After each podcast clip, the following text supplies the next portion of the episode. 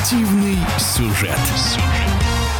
Российская мини-футбольная суперлига с наступлением Нового года перешагнула через экватор регулярного сезона, а это значит, что команды уже хорошенько разогнались и впереди нас ждут самые интересные матчи и распределение мест в плей-офф. Прошедший 11 тур тоже получился богатым на события, а итоги футзального уикенда в эфире спортивного радиодвижения подвел чемпион Европы, многократный чемпион России, обладатель Кубка страны по мини-футболу, главный тренер КПРФ-2 Михаил Маркин. Тур получился таким, как каким и должен был быть, когда команда уже на ходу. Обошлось не без сюрпризов. Это, наверное, в первую очередь ничья Сибиряка, то, что Ухта на последних секундах сравнивает счет.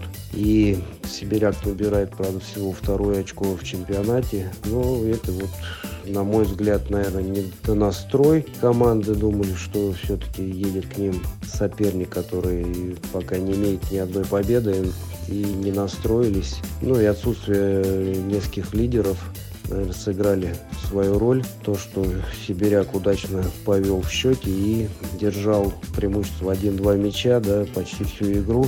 Но все равно класс Ухты все-таки сказался, и они сумели на последних минутах отыграть два мяча и свести матч к ничейному результату 4-4. На следующий день они уверенно побеждают с хорошим отрывом 8-3. Говорит о том, что все стало на свои места, может быть. Ну и Сибиряк, наверное, все-таки во второй игре, уже отдав много сил в первой, не смог что-то противопоставить им новую генерацию Кристалл, ну, одну игру Кристалл выигрывает и на чужом поле забирает три очка, и это, конечно, дорогого для них стоит. Команда потихонечку прогрессирует и щиплет очки потихонечку вот этих команд и у лидеров, и команд таких уже крепких, которые сторожилы, наверное, Суперлиги. Поэтому, ну, так неожиданный, но в то же время уже, наверное, в чем-то закономерный результат. Понятно, что вторую игру опять тоже команда настроилась в генерации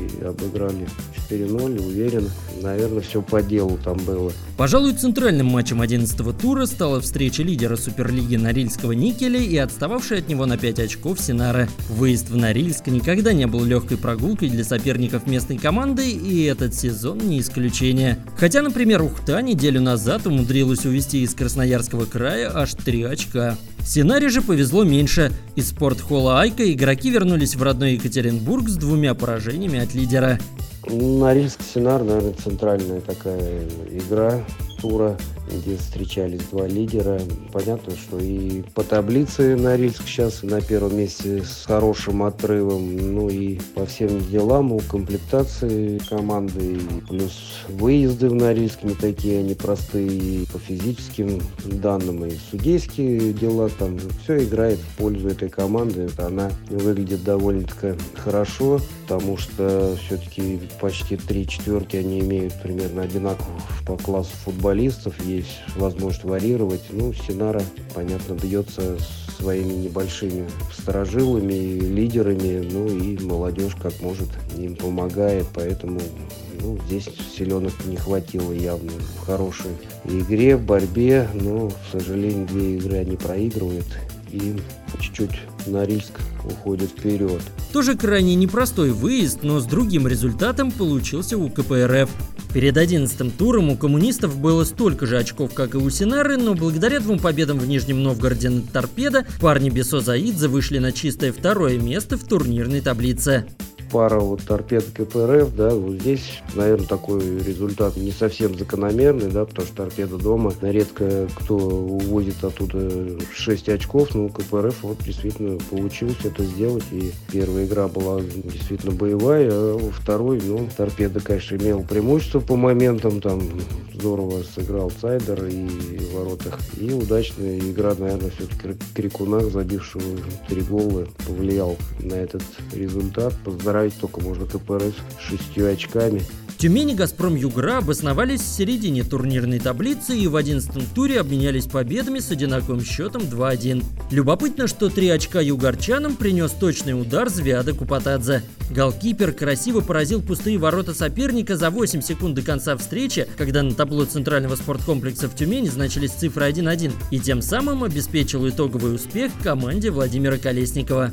Тюмень-Газпром тоже одна из таких серьезных пар, многолетние лидеры Суперлиги и разошлись вот как раз с одинаковым счетом. Две игры. Видно по результату даже, что было много борьбы, конечные результаты решали нюансы какие-то. И вот она и есть то, что голов мало. И этот гол Купатаза, конечно, на последних секундах такой феерический, понятно, в его стиле Звята, но такой он не совсем, может быть, логичный, но мастерски исполненный принес победу в первой игре «Газпрому». А во второй, наверное, Тюмень все-таки обозлилась и выглядел чуть-чуть побыстрее, потому что им надо было все-таки забирать очки. Ну, две команды, которые, понятно, Тюмень ищет, может быть, свою игру с новым тренером, с новым каким-то видением игры, и игроки, может быть, более омолодились я думаю, будет сейчас усиление в сезон до заявок, и это будет совсем другая команда, а пока она находится в зоне, ну, нижней части, скажем так, попадания в плей-офф. Поэтому «Газпром» давно уже не радует стабильностью какой-то игры. Они много проиграли в последнее время, но это вот связано, наверное, и Афанасьева нету.